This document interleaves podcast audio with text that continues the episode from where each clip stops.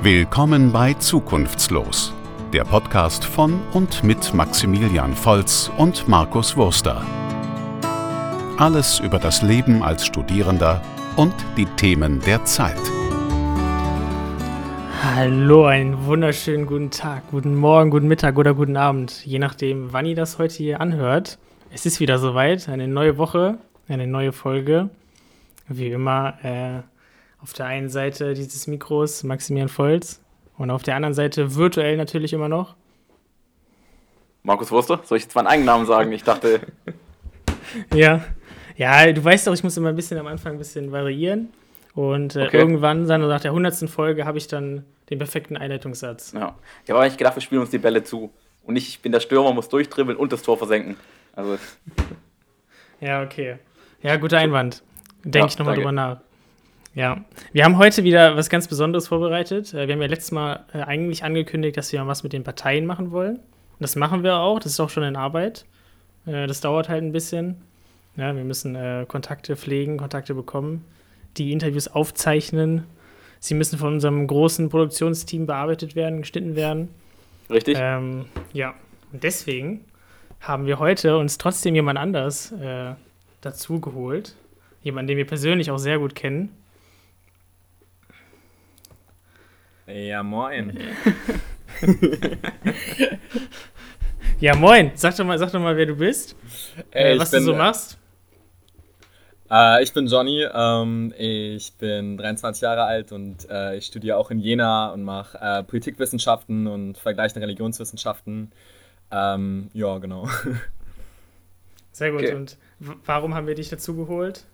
Nicht wegen Politikwissenschaften, sondern ich dachte, äh, wir können mal ein bisschen über Religion reden mit euch zwei Heiden.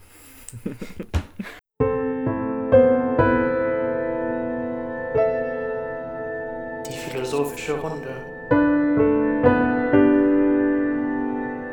Mit Maxi, Posti und Gast.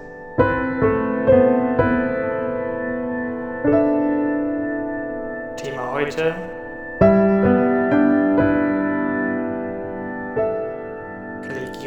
Glaube.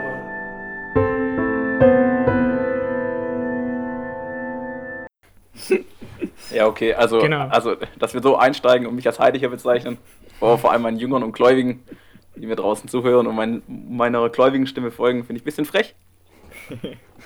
Genau, also ihr seht schon, das kann äh, eine heiße Kombination hier werden. Der, der Grund, warum wir dich nämlich dazugeholt haben, ist, dass du dich ein bisschen, oder eigentlich denke ich schon ein bisschen mehr, in dem Thema Religion, Glaube, Gott, äh, was auch immer, diese ganzen Sachen die du auskennst.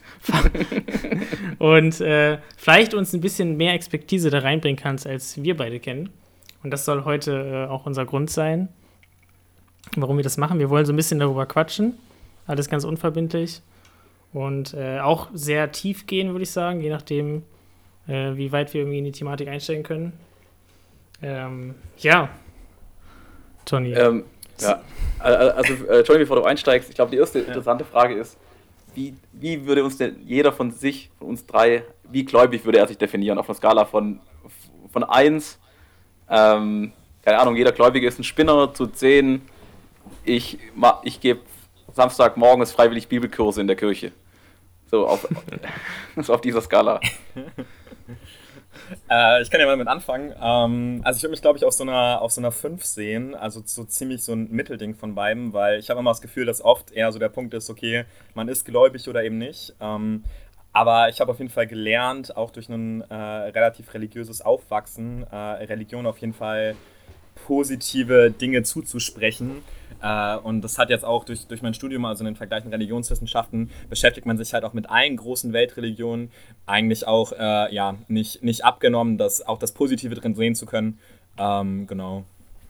Aber bist du ein gläubiger Mensch? Also hast du eine Religion, wo du sagst, ja, da fühle ich mich irgendwie mehr oder weniger zugehörig?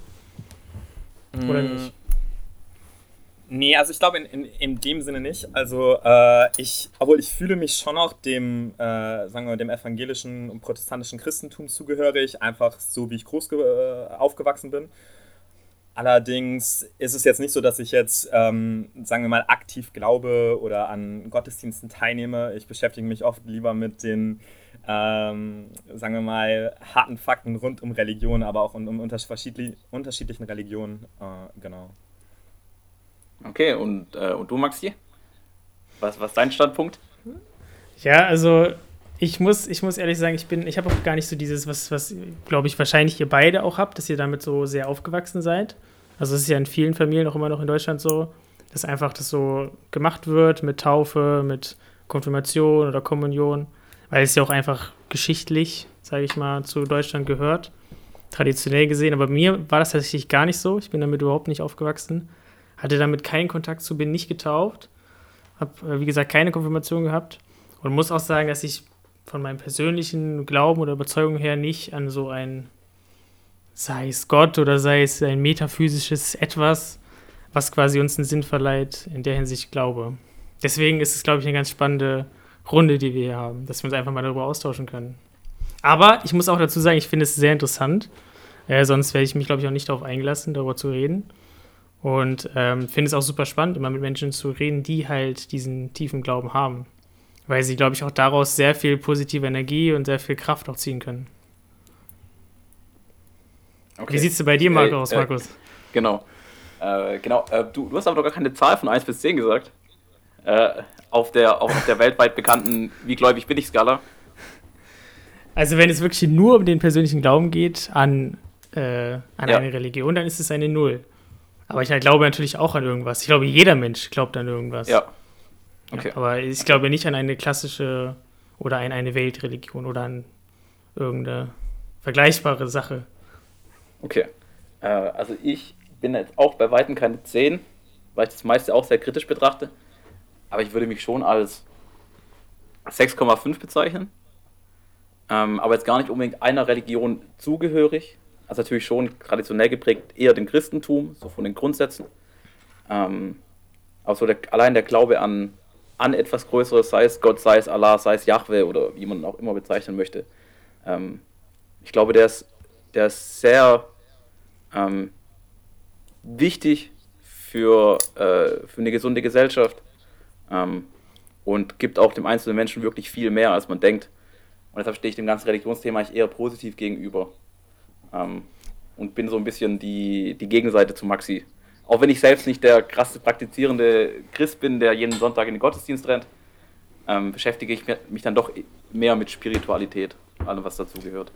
Wie war das denn bei dir in der Kindheit? Also hattest du das auch so, dass du einfach da mitgemacht hast, dass deine Eltern dich da mit geprägt haben oder wie war das bei dir? Bei mir?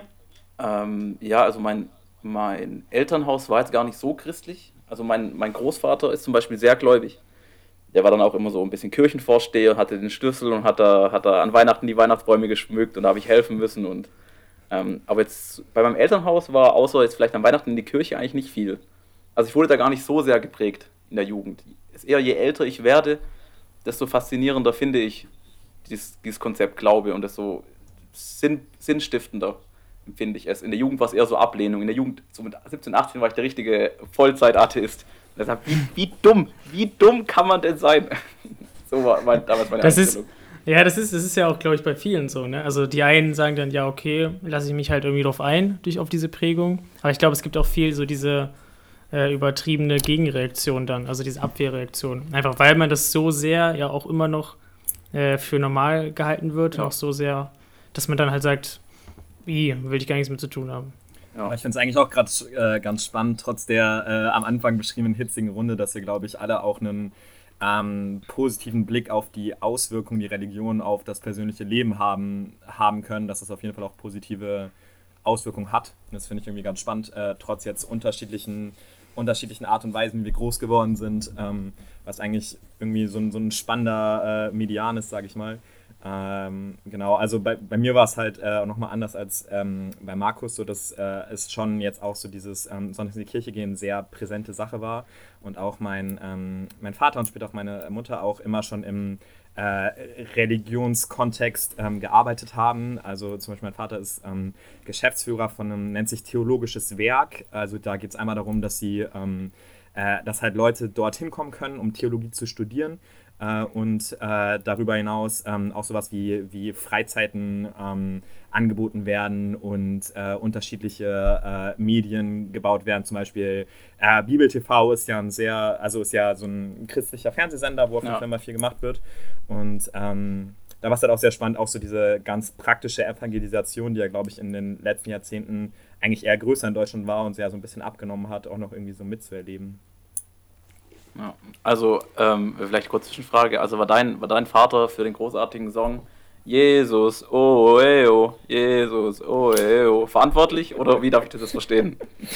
ähm, da habe ich tatsächlich äh, noch nie so speziell drüber nachgefragt, ähm, aber er ist da jetzt eher in den, ähm, in den, sagen wir mal, äh, Hintergründen unterwegs in Bezug auf, ähm, ja, so Geschäftsführung zu machen und nicht die praktische mediale Arbeit. Okay, für alle Zuhörer, der Song landet in der Videobeschreibung. oh, ja. Falls ihr den noch nicht gehört habt, drückt bitte jetzt auf Pause, hört ihn euch an und kommt dann wieder. Sonst könnt ihr jetzt ja. nicht mehr mitreden. Ja, weil, weil nur dadurch seid ihr so missioniert und so voller Glaube und Liebe. Da ist der ja. Podcast direkt viel schöner. um auch vielleicht noch ein bisschen so den, den aktuellen Bezug herzustellen. Ich weiß nicht, ob ihr das gesehen habt, aber vor kurzem hat der Papst höchstpersönlich sich äh, für eine gleichgeschlechtliche Ehe ausgesprochen. Habt ihr das gehört? Oder gelesen? Ja, ja. ja. Was sagt ihr denn dazu? Wie findet ihr das? Also ich finde, das wurde letztendlich höchste Zeit.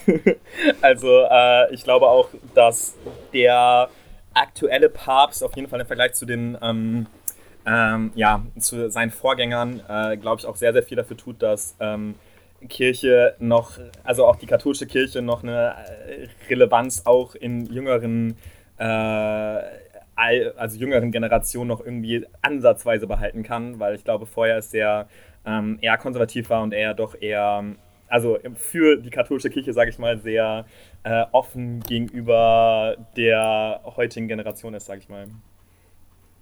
Ja, ja. Und man muss auch ehrlich sagen, so ein Schritt, man muss immer im Kontext sehen, was ist die Kirche eigentlich? Die Kirche ist eine Versammlung aus lauter 70-, 80-Jährigen. Ähm, die, die versucht für, eine, für 1,5 Milliarden Menschen irgendwie einen Weg vorzugeben. Und, ähm, und deshalb finde ich es umso beeindruckender, dass er sich gegen dieses konservative Konstrukt sozusagen behauptet und sagt, nee, ich gehe jetzt mal diesen Schritt nach, nach vorne. Auch wenn er bei anderen Themen schon ganz, ganz üble Sachen gesagt hat, zum Beispiel beim Thema Verhütung und etc. Das waren nicht so, nicht so schöne Dinger. Das ja. muss man ja auch sehen, ne? Ist jetzt nicht so, als wäre das irgendwie der liberalste ja. weltoffenste Typ, den es gibt, sondern es ist halt für deren Verhältnisse einfach nur äh, ein sehr offener Mensch. Ja, genau. auf jeden Fall. Also er hat, glaube ich, auch in den, ähm, also sich gerade in Bezug auf gleichgeschlechtliche Ehe äh, auch in den letzten Jahren noch deutlich anders ausgesprochen und es war jetzt eigentlich auch ein, eine Aussage, die ich jetzt in der, der Form auch eher überraschend fand, also dass ja. er es jetzt so, so klar definiert. Ähm, aber auf jeden Fall, also ich würde äh, allgemein, ähm, ja, wie du sagst, auch schon sehr immer noch konservativen äh, Grundgedanken auf jeden Fall niemals der katholischen Kirche absprechen. Ja.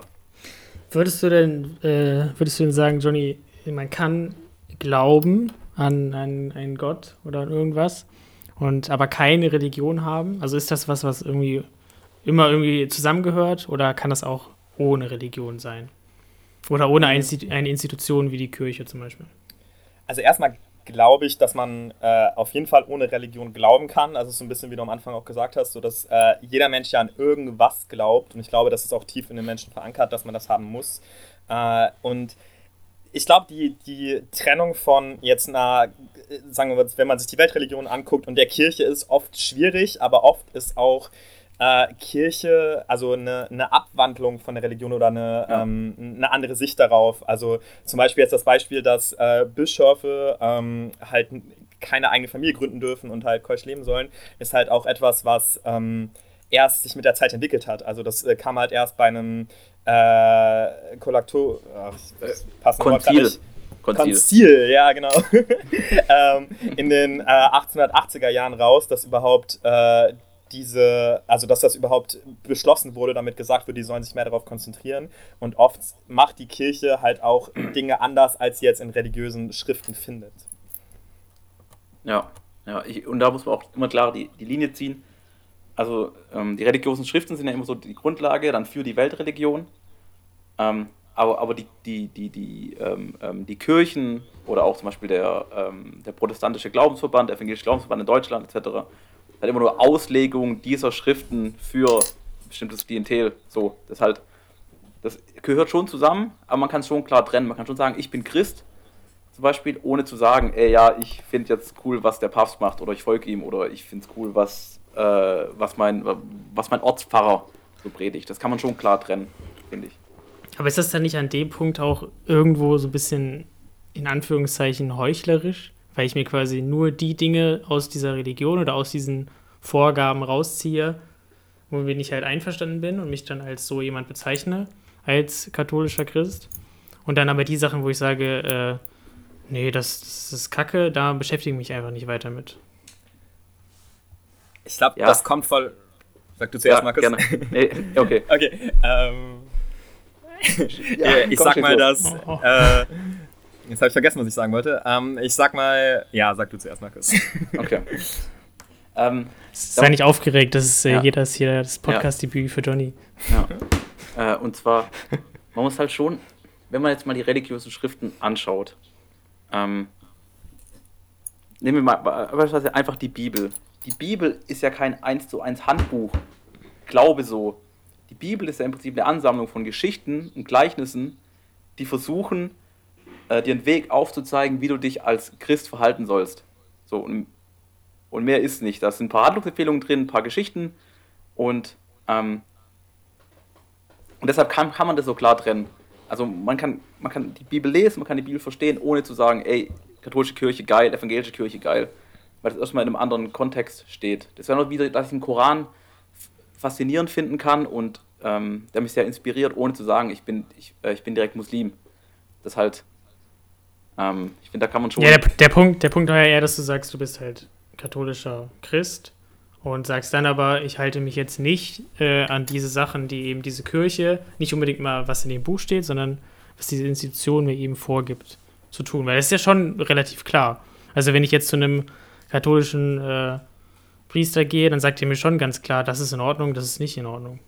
Ich glaube, man kann auch allgemein religiöse Strömungen auch in, äh, ja, vielleicht nicht so pauschal, aber schon auch in zwei unterschiedlichen Richtungen einordnen. In dem einen geht es darum, äh, dass relativ klare Verhaltensvorgaben so eine primäre Rolle spielen. Ähm, und in anderen Religionen geht es halt eher darum, einen persönlichen Bezug zu etwas zu finden. Äh, was jetzt nicht heißt, dass es da keine Verhaltensvorschriften gibt, aber wenn man sich zum Beispiel jetzt den äh, Buddhismus anguckt oder auch den, ähm, sagen wir mal, den, den Protestantismus in vielen Richtungen, äh, geht es da sehr darum, einen persönlichen ja. Weg dazu zu finden, wo es halt auch ja, einfach darum geht, dass man auch jeder individuell den finden muss, wie es halt gerade für einen passt. Äh, und es halt in anderen Religionen deutlich eher darum geht, ein gewisses, ähm, ja, ein gewisses Maß an, äh, an, an Handlung ausführen zu müssen, um halt ein, ein gläubiger Christ zu sein. Oder ein, ein, Gläubiger, ein Gläubiger zu sein. Ja. ja. Ist das denn vielleicht auch der Grund, warum äh, gerade so der, die katholische Kirche irgendwie heutzutage richtig viele Probleme hat und auch so einen Mitgliederschwund hat? Einfach weil sie halt nicht so sehr auf die individuelle Ebene geht, sondern wie du es gerade beschrieben hast, ein bisschen von oben herab. Und das ist in Ordnung und das ist nicht in Ordnung? Ich glaube, äh, dass das. Also, ich kann das jetzt nicht so gut mit anderen religiösen Strömungen vergleichen, aber man kann auf jeden Fall sagen, dass allgemein zumindest wenn man sich jetzt Europa anguckt, äh, Religionen ja. allgemeinen Schwund haben. Also dass allgemein Leute weniger religiös sind. Und ich glaube, das hat eher was damit zu tun, dass wir halt in einem äh, postmaterialistischen Zeitalter leben, dass halt einfach, äh, sagen wir mal, Religion, ähm, also dass man nicht mehr zwangsläufig äh, Religion als äh, ja oder als notwendig ansieht. Ähm, weil man oft auch seine, seine Erfüllung oder seine Sinnsuche viel breiter auslebt oder andere ja. Möglichkeiten hat äh, und man halt nicht mehr so darauf angewiesen ist und es nicht mehr so normal ist wie in, keine Ahnung, den 50er Jahren zum Beispiel in Deutschland. Äh, und ich glaube, das ist eher so eine, so eine Entwicklung, dass sich die ja, Religion einfach, ich würde mal so pauschal sagen, an der, an der Wichtigkeit zumindest in Industrieländern weitestgehend verliert. Ja, wobei es da natürlich auch wieder Beispiele gibt, wie zum Beispiel Brasilien, oder südamerikanische Länder, die ja doch auch ähm, doch schon sehr modern sind und auch sehr industriegeprägt sind, ähm, wo trotzdem Religion halt auch diese riesige Rolle spielt. weil einfach ein anderer Grundgedanke noch herrscht. Also weniger dieses Individuelle, sondern mehr dieses Gemeinschaftliche. Ich glaube, immer, je mehr du dich vom Gemeinschaftlichen weg entfernst, desto mehr entfernst du dich auch von diesen klassischen Religion, religiösen Strukturen weg. Umso unwichtiger wird so ein, wenn man es mal psychologisch betrachtet, so eine Maslow'sche Bedürfnispyramide, vielleicht schon mal jemand gesehen. Da stehen unten die ganz, die ganz notwendigen Sachen und oben die ganz äh, ideellen. Und ich glaube, Religion ist halt über die Zeit immer weiter hochgewandert. Also früher war das doch so ein ganz fundamentaler Step und er ist halt langsam, Schritt für Schritt nach oben. Und deshalb gibt es ja heutzutage Leute wie mich, die sagen, ja, ich bin religiös, ähm, aber, aber ich definiere mich nicht darüber. Sondern es ist nur dieses, dieses, dieses, dieses individuelle, spirituelle ganz am Ende dieser Pyramide, wo man sich selbst dann noch so einen letzten Schliff mitgibt, was einem wichtig ist. Genau. So sehe ich es ja, ein bisschen. Auf, auf jeden Fall. Ich glaube auch, dass es ein, also oft auch das der globale Blickpunkt viel äh, relevanter wird. Also es gibt zum Beispiel jetzt in der äh, Evangelisation, dass einzelne Länder andere Gebiete auf der Welt haben, wo sie sagen, diese Gebiete sind, ähm, äh, also die haben Evangelisation in dem Punkt nötig. Also die sind in dem Gebiet glauben weniger Menschen als wir. Zum Beispiel für Amerika ist es äh, Europa. Also in Amerika ist ja auch gerade so die mh, mm, äh, evan, äh, evangelische, evangelikal, wie man es ausdrücken möchte. Ähm, äh, Bewegung noch viel größer und für Europa ist es halt in vielen Teilen ähm, zum Beispiel die, die muslimischen ähm, Gebiete in Afrika, die sie als ähm, evangelisationsbedürftig ansehen. Ja. Sind, wir, also sind wir jetzt schon bei diesem missionarischen Gedanke, den du damit ansprechen wolltest? Oder was meinst du jetzt mit Evangelisation? Äh, ja, ja, genau. Also äh, das wäre jetzt auf jeden Fall der, der missionarische Gedanke, der okay. da jetzt auch irgendwie mitspielt, glaube ich, ja. Ja.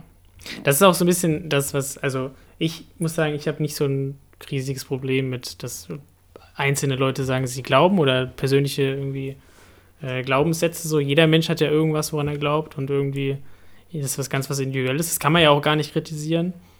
Ähm, das Problem, was ich so ein bisschen habe, ist, dass dieses, also immer wenn du eine Religion hast, wo halt irgendwie es bestimmte Merkmale gibt, bestimmte Richtlinien, bestimmten äh, Art an etwas zu glauben, also ne, bestimmte Geschichte auch, dann hast du einmal diese Inklusion und diese Gemeinschaft, weil sich viele Menschen eben dazugehörig fühlen, hast aber auch immer eine Exklusion, weil du auch immer Menschen hast, die eben nicht in dieses Muster reinpassen und nicht in dieses Raster reinpassen und dadurch entstehen halt, was wir sehen in der Geschichte und auch heute immer noch, viele Konflikte, weil du halt eben nicht nur eine Gemeinschaft hast, sondern diese Gemeinschaft setzt auch immer voraus, dass es Leute gibt, die da nicht zugehören. Da hast du auch immer so eine Exklusion. Auf das sehe ich halt äh, als Ursache für viele, viele Konflikte, die es auf der Welt gibt. Auf, auf jeden Fall. Ich frage mich halt da immer auch, ähm, äh, wenn wir wieder auf die Ebene kommen, okay, was ist menschengemachte Religion und was ist ja. äh, die Religion selber? Ob man halt sagen kann, okay, ist jetzt die Religion das Problem für diese Exklusion oder ist die oder der, der Glaube oder ist das, was die Menschen aus der Religion ja. oder vielleicht Institutionen dahinter das Problem? Ja, äh, so ein klassisches Beispiel sind ja sind die Kreuzzüge. So, die, die, die, die Kreuzzüge wurden ja nur im, Vor, im Vorwand des Glaubens geführt. Also, also kein Christ wäre an sich auf die Idee gekommen, wir stürmen jetzt Jerusalem. So, es war halt, das, es war halt ein Machtgedanke. Es hat, von das Leuten. hat Gott befohlen. Ja, anscheinend über den Kaiser hat es Gott befohlen. ähm, nein, aber daran merkt man halt, ich finde, Kreuzzüge sind so ein klassisches Beispiel, auch den christlichen Glauben, dann, dann ist es, dann eckt man nicht so an. wenn man darüber redet, ähm, das eben zeigt, dass, dass Religion halt immer instrumentalisiert wird, um irgendwas zu erreichen, vor allem in der Vergangenheit. Und deshalb, aber das kann man nicht der Religion angreifen, das kann man den Leuten angreifen, die es für ihre Zwecke nutzen. Ähm, und da muss man immer sehr vorsichtig sein, finde ich. Ja, stimmt, stimmt auf jeden Fall auch. Also ich glaube, oft ich glaube, instrumentalisiert ist, ist ein besseres Wort, als dass jetzt kein Christ auf den Gedanken gekommen wäre, Jerusalem zu stürmen. Ja. Weil Jerusalem ja auch immer schon so dieser, dieser Pilgerort wäre, der jetzt momentan halt Mekka für die äh, Muslime ist, zum Beispiel. Ähm, aber oft wird, werden, ja, genau, durch die Menschen etwas halt ausgenutzt. Oder zum Beispiel die Ablassbriefe äh, im, äh, äh zu, ja. zur Zeit von Luther wurden halt einfach gebaut, um, um den, äh, genutzt, um den Petersdom zu finanzieren. Also das sind halt Dinge, wo auf jeden Fall Religion oder Kirche oft auch Dinge instrumentalisiert zum, zum Machtgedanken nutzen, ja. Aber ist das nicht eine, eine viel zu idealisierte Vorstellung, dass es halt möglich ist, dass es eben diese Religion gibt? Ich spreche jetzt nicht von dem, von dem individuellen Glaube, sondern wirklich von dieser Religion, von den Institutionen, die dahinter stehen, dass es dort keine Konflikte gibt. Also dass wirklich jede Religion sagt, ähm, wir sind hier, ihr seid da und wir können irgendwie nebeneinander existieren. Weil das ist ja was ganz Inhärentes, dass eine Religion auch so einen Wahrheitsanspruch hat. Also jede Religion denkt ja für sich, das, wie wir denken, ist irgendwie das Wahre. Sonst würden sie ja nicht diesen Glauben haben. Es ist ja nicht so wie da. irgendwie bei anderen Sachen, wo es heißt, ja, wir haben jetzt das und das rausgefunden und deswegen können wir davon ausgehen, dass das richtig ist. Sondern bei einer Religion glaubst du ja an etwas, weil du denkst, es ist wahr. Also es ist ja ein tiefer Glaube. Und das heißt, die Kirche hat ja diesen, diesen Anspruch, das muss wahr sein und alles, was andere sagen, muss ja dann im logischen Schluss falsch sein. Aber da kommt es und ich muss sie missionieren. Ja, ähm, ja, das sehe ich auch so.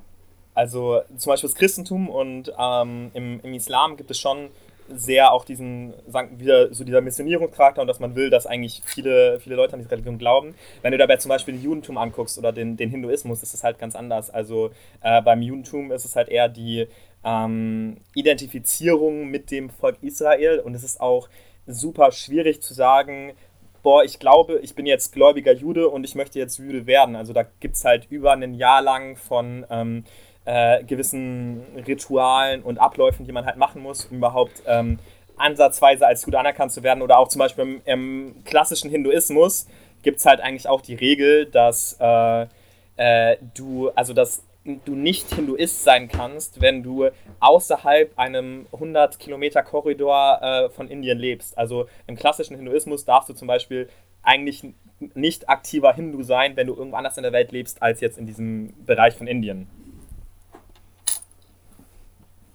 Ja. ja. Markus, möchtest du noch was sagen? Sonst, sonst kann ich direkt darauf eingehen. Nee, ich will dir nee, jetzt nicht das Wort, das Wort wegnehmen. das gerne, du stehst schon in den Stadtlöchern, ich merke es dir an.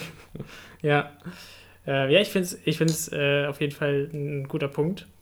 Ähm, trotzdem heißt es ja nicht, dass jede Religion nicht diesen, diesen Wahrheitsanspruch hat.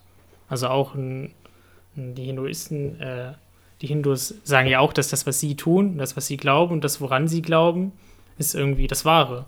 Ich spreche da nicht mehr so sehr von, dass sie jetzt irgendwie nicht in die Welt fahren und alle missionieren wollen, sondern dass sie einfach davon überzeugt sind, dass ihre Weltvorstellung und ihre äh, Ordnung eben nicht nur individuell ist, sondern so, wie die Welt ist.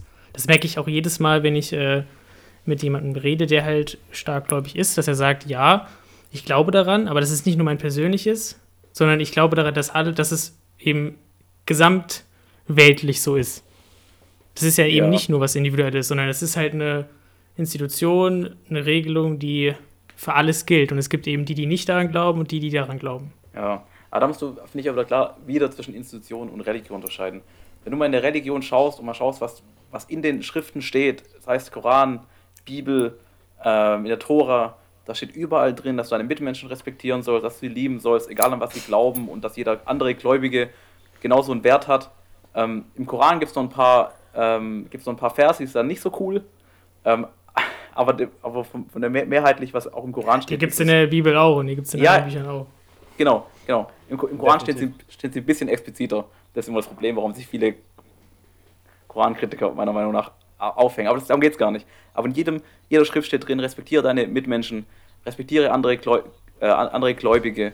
Ähm, und deshalb, wenn du jetzt du die Schriften anguckst und auf was die Religion fußen, dann ist da nirgends drin, dass du irgendjemand aktiv ausschließen sollst oder diskriminieren sollst oder. Ja, natürlich nicht aktiv. Es geht nicht um das Aktive, sondern es geht nur um die Ideologie, um das Passive.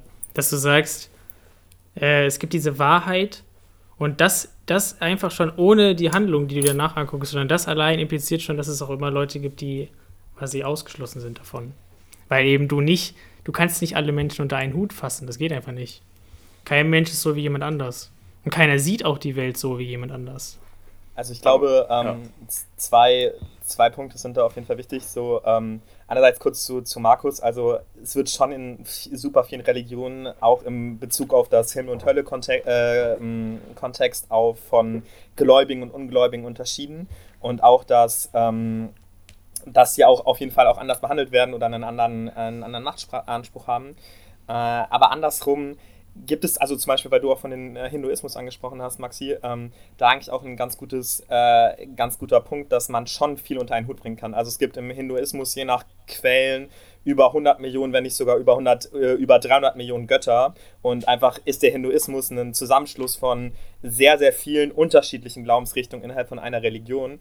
Und äh, das ist halt dann auch so ein bisschen das, da halt der äh, Allgemeingültigkeitsanspruch einer Religion eigentlich sehr, sehr breit gefasst ist. Und ich glaube, oft ist es aber andererseits auch wieder so dieser, also glaubt man, dass eine Religion wahr ist oder will man, dass alle Welt daran glaubt? Und da, ja, halt, genau. da kommt es halt tatsächlich wirklich auf die, die Religion an. Und ich glaube auch, warum ähm, da der Islam und das Christentum relativ gleich sind, ist halt auch, dass sie sich von der Lehre gar nicht so krass unterscheiden. Ja. Also zum Beispiel 60 Prozent der Geschichten vom Alten Testament stehen ja auch im, im Koran mindestens mal ähnlich. Ja. ja. Was würde ich dir sagen, wozu braucht man heute äh, Religion noch? Was ist der Zweck dabei? Oder vielleicht auch aus wissenschaftlicher Sicht? Ähm, Herr, also, Herr Johnny. Ja, okay. Mhm. Äh, du, Johnny kann mal kurz nachdenken, ich kann mal kurz persönliches Statement dazu abgeben, ähm, be bevor wir die wissenschaftliche Perspektive bekommen. Ich glaube, Religion hilft immer da, wo der Mensch Halt braucht, wo er nicht bekommen kann. Ähm, und da geht es gar nicht darum, dass Dinge erklärt werden. So ein klassisches Beispiel ist ja immer, ja, die Religion wird, wird, fällt immer da hinten weg, sobald die Wissenschaft aufholt. So, das wird ja oft von Atheisten so in so, so einen Raum geworfen. So, umso mehr man erklären kann, da fällt immer Gott weg. So früher hat, hat Gott dafür gesorgt, dass wir, dass die Sonne da ist und jetzt wissen wir, okay, wir drehen uns um die Sonne auf dem blauen Planeten so. Das sagt man ja immer. Aber Glaube gibt halt immer da genau Kraft, ähm, wo der Mensch einfach an sich dazu nicht in der Lage ist, sich selbst Kraft zu geben. Da geht es gar nicht um Wissen, da geht es um Dinge wie, was kommt nach dem Tod? Wie gehe ich mit Krankheit um? Wie gehe ich mit Verlust um? Ähm, ähm, um diese großen Sinnfragen im Leben. Ähm, und da kann Religion halt schon Halt geben und einen gewissen, ähm, eine gewisse Richtung oder einen gewissen Weg einem vorzeigen, der einem, der vielen Menschen sehr viel Kraft gibt und auch eher Positives anrichtet auf der Welt, würde ich sagen. Ich glaube auch, der, der Punkt ist super wichtig, dass du, ähm, also du kannst die Frage, äh, was Religion, welchen Zweck oder welchen Nutzen Religion heutzutage hat, wissenschaftlich nicht beantworten. Also, äh, weil es letztendlich das halt was wirklich Persönliches äh, ist, wie die Leute halt sehen, aber ich stimme da Markus halt ganz zu, dass es halt sehr vielen Leuten Lebenskraft gibt und man ist da so auf der subjektiven oder auf der sozialwissenschaftlichen ja. Ebene äh, schon beantworten kann, aber so dieser wissenschaftliche Nutzen von Religion kannst du halt nicht beantworten. Aber ich glaube auch viel ist das Problem, dass, ähm, also das ist jetzt auch wieder eine, eine eher persönliche Meinung, dass genau dieses Denken, dass sich Wissenschaft und Religion ja zwangsläufig ausschließen müssen. Also zum Beispiel in der Evolutionstheorie, dass man, ähm, man in, heutzutage ja wissenschaftlich belegen kann, dass das jetzt nicht so passiert ist, dass irgendein Mensch in sieben äh, oder irgendein Gott in sieben Tagen die Welt geschaffen hat. Äh, ja. Andererseits muss man sich aber sowas vielleicht auch öfters so als historisches äh, Dokument sehen, dass man sich denkt, okay, wie sollten sich Menschen vor 2000 Jahren das denn erklären? Genau. genau. Auf genau. jeden Fall. Ja. Aber das haben wir ja heute nicht mehr, das Problem. Ja, aber ähm, es gibt halt auch, ähm, es, zum Beispiel, was nicht immer die große, große Debatte ist, warum ich sage, ja, okay, da muss mehr geben, ist immer dieses, dieses in unserem ganzen System gibt es extrem viel Zufall. Also extrem viele Dinge passieren zufällig, so wie sie passieren. Und klar, man kann einfach sagen, ja, ey, das Mathe, es war Zufall.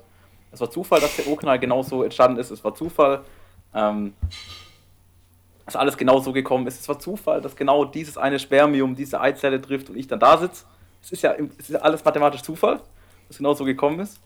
Ähm, der andere Weg ist halt zu sagen, nee, ich glaube halt etwas, ich glaube halt an, an Schicksal und ich glaube an etwas Größeres, was das Ganze sozusagen in die Bahn lenkt und dazu führt, dass ich dann hier sitze oder dass wir alle hier sitzen. So ist halt, je nachdem, wie man es betrachtet. Das eine ja. schließt das andere nicht aus. Das sind nur zwei nee, Seiten einer Medaille. Nicht. Überhaupt nicht. Das, das, äh, das sehe ich genauso wie ihr. Also das finde ich auch sehr gut. Ähm, ich habe ein bisschen das Gefühl, dass es jetzt bei euch beiden um den persönlichen Glauben ging. Meine Frage war ja, wozu braucht man Religion? Also unter Religion verstehe ich immer ein bisschen so die Institution einmal, die dazu gehört, die die Vorgaben macht, äh, durch diese heiligen Schriften, die es eben gibt, durch die ganzen Geschichten. Und dann, wenn du das als Gesamtheit anguckst, also die Rituale, die Gebäude, keine Ahnung, der Lebensentwurf, die Abläufe, all das. Wozu ja. braucht man das noch heute? Weil heutzutage haben wir ja eben nicht mehr das Problem, dass wir uns bestimmte Dinge äh, oder so bestimmte fundamentale Dinge nicht erklären können, sondern wir wissen schon sehr, sehr viel, wir wissen sehr viel mehr. Wir wissen ja auch jeden Tag mehr. Das wächst ja immer mehr, unser Wissen. In alle erdenkbaren Richtungen, irgendwie ins Kleine wie ins Große, wissen wir ja immer mehr. Wozu brauchen wir dann noch diese Erklärungsansätze? Das wäre meine Frage. Weil es Leuten Sinn geben kann. Also, ja. oder, also ich glaube, wir sind auf einer ähm, klassischen Suche, also wieder in Bezug so auf Materialismus und Postmaterialismus. Erst ging es darum, okay, wie schaffe ich es faktisch zu überleben? Und heutzutage sind wir halt eher noch auf der Suche, okay, wo finde ich äh, meinen mein Lebenssinn? Und ich glaube, auch heutzutage ist der Religionssinn halt auch, dass er Menschen Sinn geben kann. Und ich glaube auch, dass äh, man da auch den, wie soll ich sagen, so den, äh, also zum Beispiel in, haben wir vorhin schon gesagt, so in Mitteleuropa oder, noch, äh, oder ja, speziell in Mitteleuropa nimmt eigentlich so die äh, Religionszugehörigkeit ähm, eher ab. Äh, und ähm, allerdings sind wir auch hier in einem äh, in einer Region auf der Welt, wo zum Beispiel die Anzahl von äh, Selbstmorden auch seit Jahren sehr in die Höhe Uff. geht. Wo halt viele krasse, krasse Aussagen. Gewagte These, gewagte These, dass das zusammenhängt. Aber, aber es ist halt so, also ich will das jetzt nicht komplett in, in Verbindung miteinander setzen, aber ich glaube, man kann ähm, äh, schon sagen, dass Religion äh, Leuten Sinn geben kann und es sehr gefährlich ist, wenn Leute keinen Sinn im Leben sehen. Auf jeden ja. Fall, das stimmt. Ja. Also das ist und ja auch was, was ich, was ich auch so sehen würde, dass wir auch momentan äh, immer noch in einer großen Sinnkrise auch stecken und viele auch nicht wissen, was sie mit ihrem Leben anfangen sollen. Ja. Ich weiß nur nicht, ob darauf die Antwort ist, äh, wir kehren wieder irgendwie zurück zu diesen Religionen, dass sie so verankert werden. Weil wir wissen ja, dass daraus eben nicht nur Gutes Entspringung ist, sondern auch sehr, sehr viel Leid und sehr viel schlimme Dinge. Ja, und ich finde, es ist, wir sollten uns lieber darüber Gedanken machen, wie kann man sich einen Sinn schaffen, irgendwie, auf was anderes basierend, sodass wir eben nicht diese schlimmen und negativen Auswirkungen davon haben. Das finde ich mal eine spannende Frage. Ja, aber, aber ich finde, da ist Glaube genau der richtige Ansatz. Aber du musst halt Glaube halt trennen von Religion, Institutionen. Dann ist Glaube geht das, das denn? Geht das denn? Kann man denn, also kann man, das finde ich, wenn das gehen würde, finde ich das super.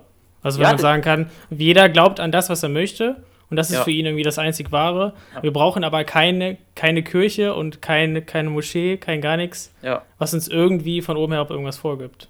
Ja, Finde ich super. Beispiel, Beispiel, man merkt, es gibt doch einen, einen, immer größeren Trend der Gesellschaft hin zu Meditation, Yoga, Selbstfindung. Und das ist ja auch eine Form der Spiritualität, die eben eine, eine, Lücke füllt, die, die, die, so, das, die so eine klassische Religion vielleicht hinterlassen hat, mit sowas zu füllen. Das ist ja ein Ansatz und das ist ja irgendwo auch Glaube. Also, also, ja. also Glaube an dieses innere Wesen, was man mit Meditation ähm, besänftigen kann oder entdecken kann oder wie man es auch immer ausdrücken mag. Und ich ja. finde das ein sehr ja. guter Ansatz. Ja, voll. Also ich glaube auch zwei, zwei Punkte sind wichtig, also weil du vorhin meintest, Maxi, so zurückkommen zu diesen religiösen Ansätzen. Ich glaube, darum geht es gar nicht. Also ich glaube auch, dass sich eigentlich jede Religion auch mit der Gesellschaft mitentwickeln ja. muss. So. Ja. Und da geht es dann halt auch so um Fragen, so keine Ahnung, was, was sagt der Papst, auch wenn er das vielleicht 30 Jahre zu spät gesagt hat. So. Ähm, aber dass es auch darum geht, wie entwickelt sich Religion mit.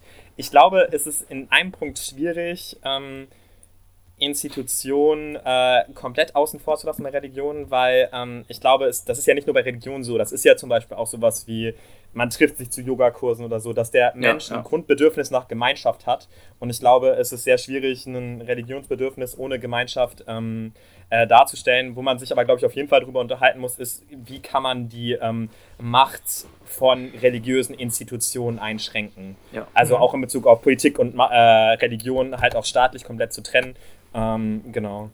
Ja.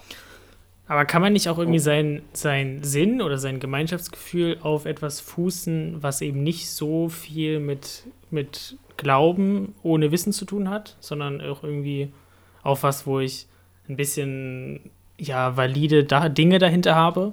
Also zum Beispiel, weiß ich nicht, das Grundgesetz sind irgendwie Menschenrechte und da können wir aber auch sehen, das sind äh, natürlich kommen die auch daher. Ne? Ich will jetzt gar nicht auf die Geschichte eingehen, aber ähm, die Grundgesetze kann man ja trotzdem auch ein bisschen empirisch belegen, dass das schon Sinn macht und dass das auch irgendwie äh, weiterbringt als Gesellschaft und auch ohne daran irgendwie glauben zu müssen, dass es jetzt von einem metaphysischen Wesen so bestimmt ist, sondern wir selber haben uns das aus unserer Mündigkeit, aus unserem Bewusstsein irgendwie festgesetzt, an diese Regeln zu glauben.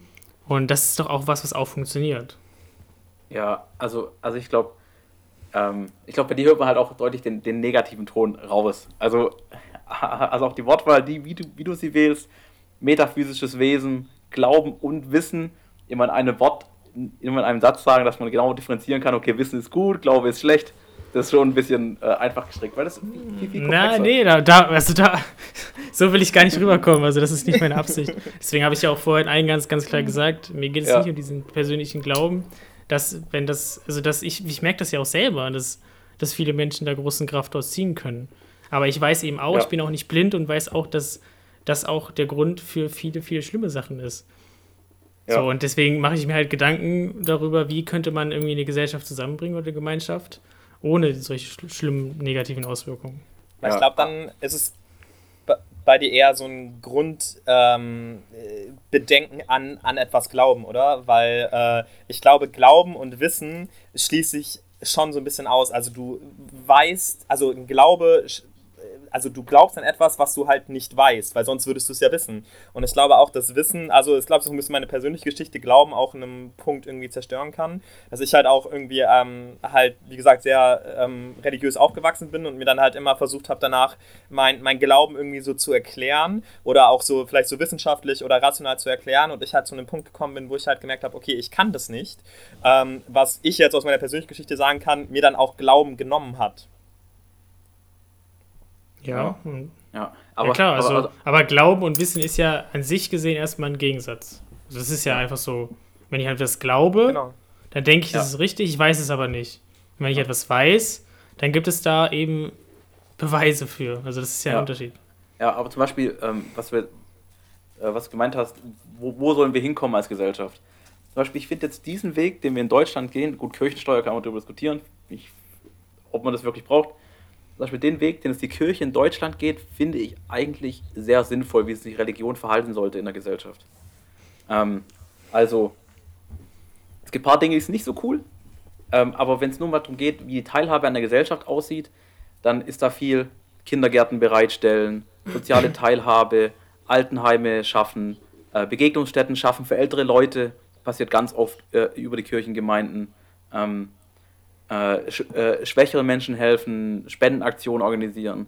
Also die Kirche, so wie sie in Deutschland ist, also ohne politische Macht und auch nicht mehr mit so einer starken Verankerung in der Gesellschaft, wie sie jetzt, finde ich, modern dasteht, finde ich nicht übel als Bild.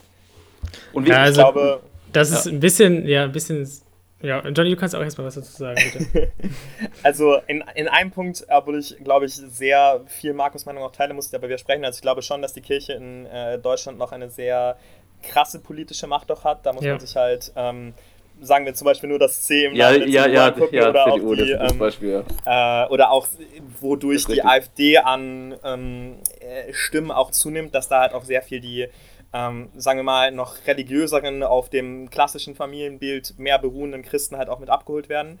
Ähm, allerdings äh, stimme ich dir voll zu mit dem Punkt, dass äh, Kirche als Institution halt auch einfach noch super viel Gutes schafft und es, glaube ich, auch super schwierig wäre als, als Staat, wenn diese Institution wegfällt, wo man sich halt nun mal in Bezug auf, auf Diakonie, Caritas oder halt super viel ähm, Arbeit in Altenheimen oder auch Kindergarten, die halt super äh, von der Kirche halt eigentlich äh, genommen werden.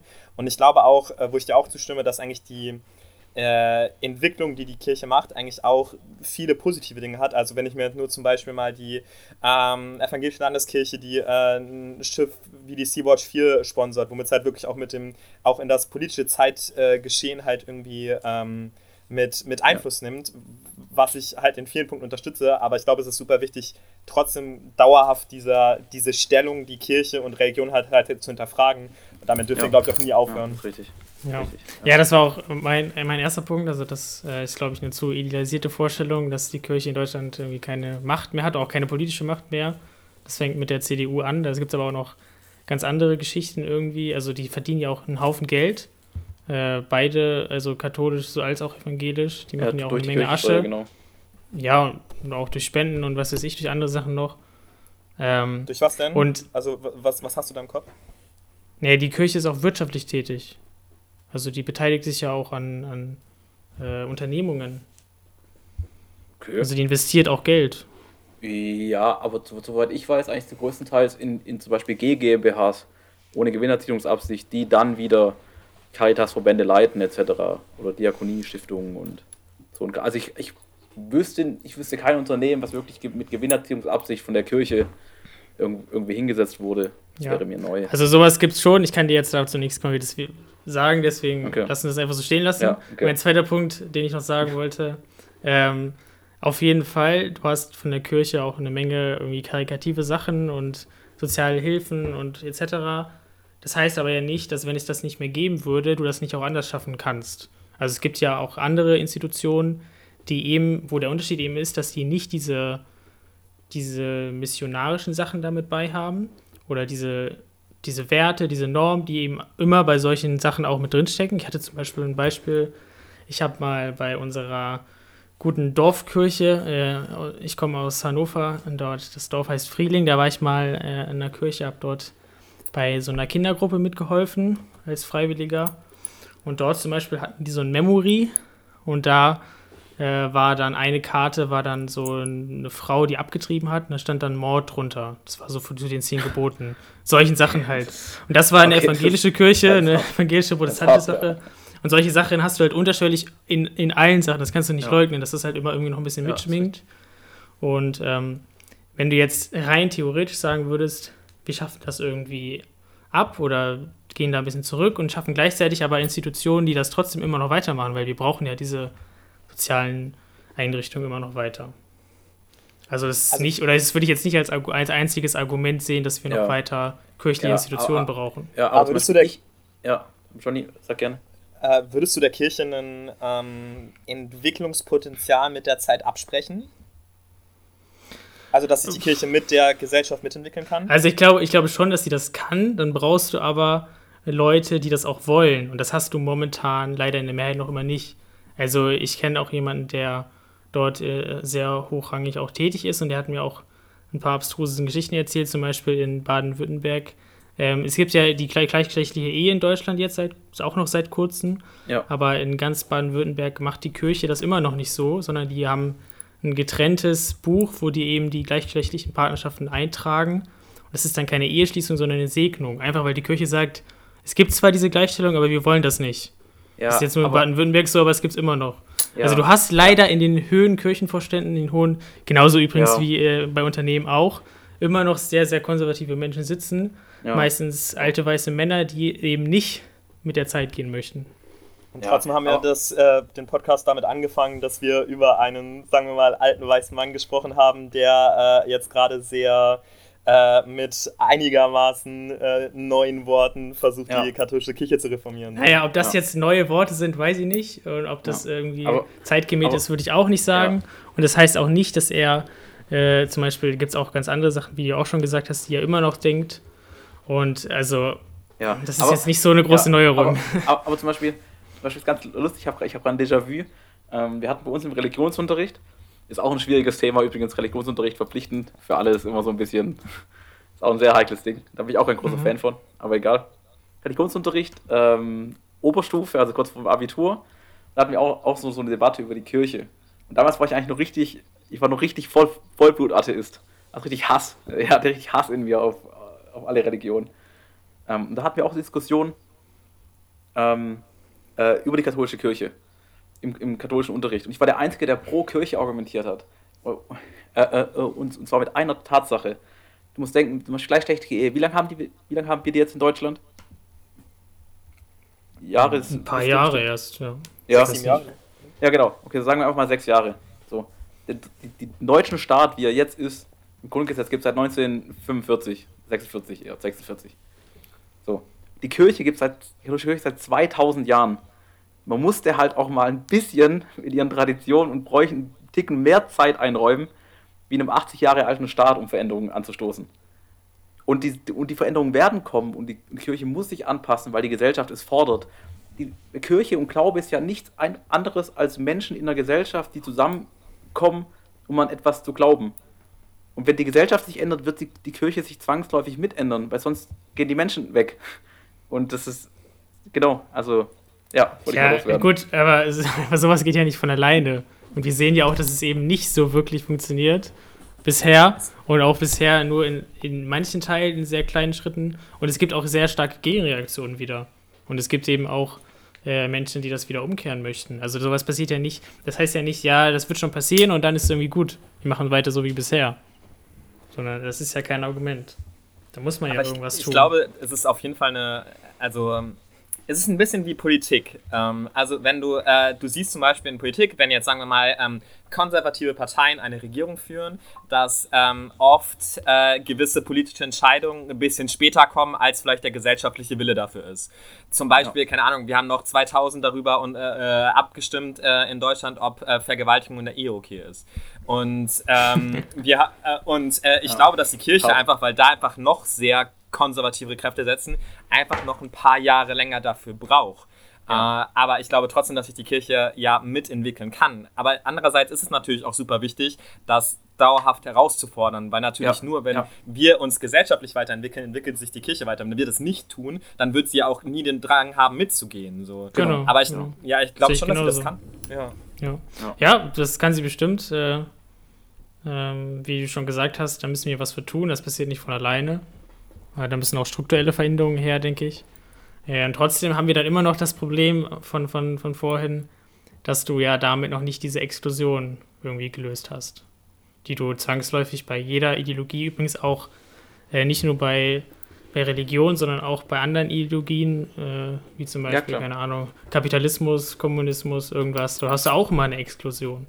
Ja, ja, so, so, ja sobald du, sobald eine eine Gruppe in einer Gemeinschaft zusammenschließt, hast du automatisch eine Explosion. Aber die Frage ist, ist die so gravierend und wird die so stark vollzogen und von den Menschen gelebt, dass eine Gesellschaft wirklich schadet? Also der Mensch, der Mensch an sich ist ja ein Gemeinschaftstier. So, und der findet immer eine Gruppe, mit der er sich identifiziert und welcher, mit der er sich nicht identifiziert. Zum Beispiel, ich werde mich politisch nie mit der AfD identifizieren. Trotzdem, exklu trotzdem exkludiere ich sie nicht und rede trotzdem, finde einen Konsens mit dem und kann mit, mich mit denen unterhalten. So. Ähm, ja. Ich glaube auch so. Ja, ja gerne. Steig ein. Ich, ich, ich glaube auch so, also ich würde sagen, meine persönliche Meinung ist da, ähm, dass man halt auf jeden Fall ähm, drauf äh, aufpassen muss, ob ähm, wie sehr Politik und Religion noch miteinander zusammenhängen, weil ähm, äh, wenn von einem Staat und den religiösen Institutionen eine ähm, Exkursion, äh, eine Exklusion äh, ausgeübt wird, kann das Exkursion. halt super eine Exkursion mit der Schule. Kann, kann, das halt super kritische Züge annehmen, so, ne? Ähm, aber wenn ähm, das halt einigermaßen gut voneinander getrennt ist, ähm, werden, werden halt auch gesellschaftliche Veränderungen halt ähm, viel eher viel eher angenommen. Ja. Äh, also nachdem wir halt eine, ja, eine, eine, größere Trennung das in Deutschland haben, auch wenn die Trennung immer noch nicht ganz da ist, meiner Meinung nach, äh, sind halt mehr gesellschaftliche Prozesse losgeworden. Und man kann jetzt, was man ja oft im, äh, in, von Staat im Nahen Osten oder vielleicht gerade auch in der Türkei kritisiert, wo es halt wieder eine größere Verbindung von Staat und Religion gibt, äh, dass dann halt nicht mehr so auf den gesellschaftlichen Entwicklungsprozess, vielleicht auch gerade von jüngeren Generationen, geschaut wird, weil das halt eher wieder so miteinander zusammenspielt. Ja, ähm, aber, aber, wenn ich mal einschreiten darf, ähm, äh, ich glaube, wir haben jetzt genug über Institution Kirche geredet. was, was, mich mal noch sehr interessieren würde, ist jetzt mal noch eine, das, ähm, was sehr Persönliches, vielleicht aus verschiedenen Kontexten, zum Beispiel auf, vor allem auch mit, mit, mit dir, Maxi. Ähm, äh, zum Beispiel, wenn es um so große Themen geht. Ähm, wie gesagt, ich, war, ich hatte selbst die Brille eines Atheisten. Ähm, äh, zum Beispiel sagen wir, was was passiert mit uns nach dem Tod. So, das ist ja mit das größte Ding, warum es ja auch so viele Menschen gibt, die dann auf dem Sterbebett sich nochmal taufen lassen, wieder anfangen zu beten, wieder anfangen, etwas zu glauben, sei es was ist, sei es egal welche Weltreligion. Hauptsache, um irgendeinen Halt zu haben, dass da was ist. Ähm, wie, würdest du dich, wie würdest du das für dich beantworten, Maxi? Weil ich habe früher einfach gesagt, da ist nichts. Aber da war ich auch 16 und cool. mittlerweile denke ich. Jetzt bist du nicht mehr cool. nee, jetzt denke ich eher. Nur noch 16. Jetzt, mittlerweile denke ich eher, ich hoffe, dass da was ist. So, das ist eher mein Gedanke. Aber wie siehst du das aus, aus, aus deiner Sicht als, als nicht religiöser Mensch? Ja, also ähm, ich glaube, dass ich das momentan so aushalten kann, das einfach nicht zu wissen und da auch keinen, keinen spezifischen Glauben zu, zu haben. Ähm, jetzt, wenn du mich jetzt speziell fragst, was nach dem Tod passiert. Ja. Ähm, dass es mich das aber nicht irgendwie traurig macht oder mich angstvoll macht, so. Weil ja. es ist irgendwie was, was ich eh nicht beeinflussen kann. Also ich sehe das so, jetzt lebe ich halt und jetzt kann ich aktiv was tun. Ich habe ein Bewusstsein, habe die Fähigkeit ja. irgendwie zu handeln und bin jemand und kann irgendwie auch eine Wirkung hinterlassen. Ähm, und wenn ich tot bin, dann bin ich eben nicht mehr. Dann sind meine, meine äh, kognitiven Sachen sind nicht mehr da. So, es funktioniert nicht mehr, es ist tot. Ähm, mich gibt es nicht mehr in dem Sinne, sondern irgendwie nur noch meine biologischen Bestandteile, die dann zerfallen. Und das heißt, ich kann auch nichts mehr wahrnehmen, ich bin auch nicht mehr da, das heißt, ich kann nicht mehr wirken. Ja. So. Und das ist halt was, womit ich mich gerade zufrieden geben kann. Ja. Und ja, genau. Und ich, mehr brauche ich, halt, halt, irgendwie nicht. Ja, so. ich glaub, Aber genau ich kann das, das verstehen, dass andere Menschen genau, da irgendwie eine genau. Antwort suchen und da genau. was brauchen. Und es ist ja auch nicht so, dass das, für, oder ich glaube auch nicht, dass das für immer irgendwie was ist, was wir nicht wissen werden. Weil äh, ich kann ja äh, durch diese oder durch die Wissenschaft, durch Medizin komme ich ja auch immer weiter. Und ich glaube auch irgendwann, dass es mal so sein kann, dass wir es schaffen, dass wir eben nicht mehr sterben. Dass wir durch irgendwelche äh, Vorrichtungen oder Erfindungen unser Bewusstsein erhalten können oder unseren Körper auch erhalten können vielleicht. Und wer weiß, was dann passiert. Also das sind ja auch Sachen, die, die nicht ausgeschlossen sind, dass wir immer sterben müssen. Ja, okay, das war jetzt eine sehr. das, Noch das eine neue Podcast-Folge ähm, darüber, nochmal, was, was passiert im ewig Leben.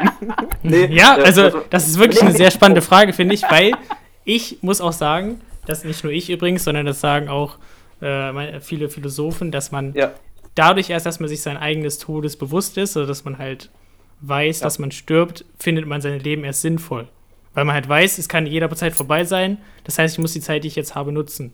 Und das ist für mich auch was, was ganz Zentrales, worauf sich eben meine jetzige Weltanschauung, was übrigens in zehn Jahren oder morgen schon ganz anders sein kann, aber meine jetzige ja. Weltanschauung äh, sich darauf auch so ein bisschen bildet, dass ich halt weiß, okay, ich lebe jetzt, ich habe diese Chance, ne? Ja.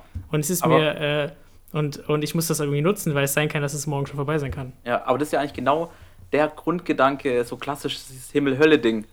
Dass du jetzt was Gutes tust, dir in der nee, überhaupt nicht. Alles, nee, gar nicht? nicht? Nee, weil, weil das, das impliziert nämlich, dass ich das für das danach tue. Nein, nicht, um dann, unbedingt. Um, doch, doch, dann darauf, darauf basiert das, dass ich nämlich jetzt gut lebe, damit ich danach äh, ein schönes Leben haben kann oder ein schönes nach dem Leben. Ich tue das, damit ich jetzt ein gutes Leben haben kann. Ich glaube, da kommt es auch wieder auf, ähm, auf die, die Religion an. Also ähm, natürlich gibt es handlungsorientierte Religionen, wo man vielleicht das auch wirklich einfach tut, um in den Himmel zu kommen. Aber es gibt auch Religionen, wo zum Beispiel einfach nur, äh, zumindest laut den Schriften, darum beurteilt wird, welche Beziehung du zum Beispiel zu Gott hast, ob du letztendlich in den Himmel kommst und ob du um Verzeihung für deine Sünden binden kannst so, und doch einfach dein, mhm. dein Leben halt beten kannst. So. Und ich glaube, ja. also. Ja. Aber das impliziert doch, dass ich es eben dafür tue. Also, nee, wieso? Dann habe ich es nicht verstanden, was du meinst. also, äh, dass man, also ich impliziere jetzt, wenn du sagst, dass man es dafür tut, dass man jetzt nur gute Dinge tut, um in den Himmel zu kommen.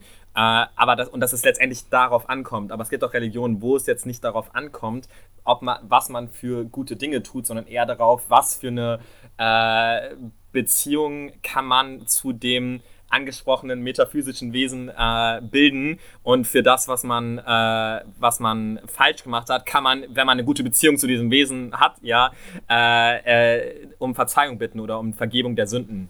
Ja, und wenn ich keine gute Beziehung zu diesem Wesen habe, was passiert dann mit mir? Dann kommst du nicht in den Himmel. Ja. Laut, so, äh, das ist mein Punkt. Genau. Ja. Nee, das, das ist was ganz Punkt. anderes, was Tony gesagt hat. Das ist was komplett anderes, was Verschiedenes. Hier geht es nicht um die Taten, hier geht es nur um dein spirituelles Sein. Also wie nah bist du Gott, ob du in den Himmel kommst. Bei dir geht es ja. um die Taten. Nee, ist was anderes. Bei, dein, dein Argument war, es geht um die Taten. Wenn du Gutes tust, kommst du in den Himmel. Aber so wie es Johnny gerade erklärt hat, geht es nicht um die Taten. Es ist egal, was du tust, es geht darum, wie bist du spirituell nah zu Gott. Das ist strikt getrennt voneinander. Ja. Ja, aber das, das äh, sagt, zeigt einmal wieder diesen Exklusionscharakter, weil dann Menschen, die das nicht haben, dann nicht in den Himmel kommen. Und zweitens sagt es ja auch, dass wenn ich kein, laut dieser Definition keine Nähe zu diesem metaphysischen Wesen habe, dass ich dann danach nicht in den Himmel komme. Das sagt ja, dass wenn ich jetzt in meinem jetzigen Sein nicht diese Beziehung habe, dass ich dann in meinem Sein nach dem Tod nicht in den Himmel komme. Das hast du ja gerade gesagt. Und das ist eben ja was anderes, wie wenn ich sage, äh, dadurch, dass ich weiß, dass ich irgendwann mal nicht mehr bin und dann wirklich nicht mehr bin, muss ich die Zeit, die ich jetzt habe, nutzen, weil es eben meine einzige Chance ist, zu wirken. Ist ja was anderes. Ja, ja, es ist schon ein, ein, Unterschied da, aber wenn wir jetzt so, zum Beispiel, wenn wir jetzt einfach mal das ähm, ähm, auch abseits von Himmel und Hölle einfach mal so zum Beispiel das Christentum anschaut und was so predigt, äh, ähm, ähm, vor allem jetzt ähm, das evangelische Christentum, ähm, die Protestanten, dann geht es schon sehr viel darum, jetzt hier in, der, in dem Jetzt einen Impact zu haben.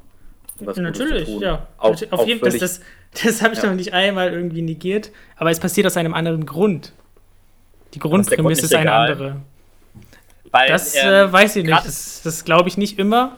Glaube ich manchmal schon, aber manchmal glaube ich auch nicht, weil du eben ähm, dann schon auch ein bisschen einmal, ich sag's jetzt nochmal, diesen Exklusionscharakter hast, dadurch, dass andere eben das anders begründen.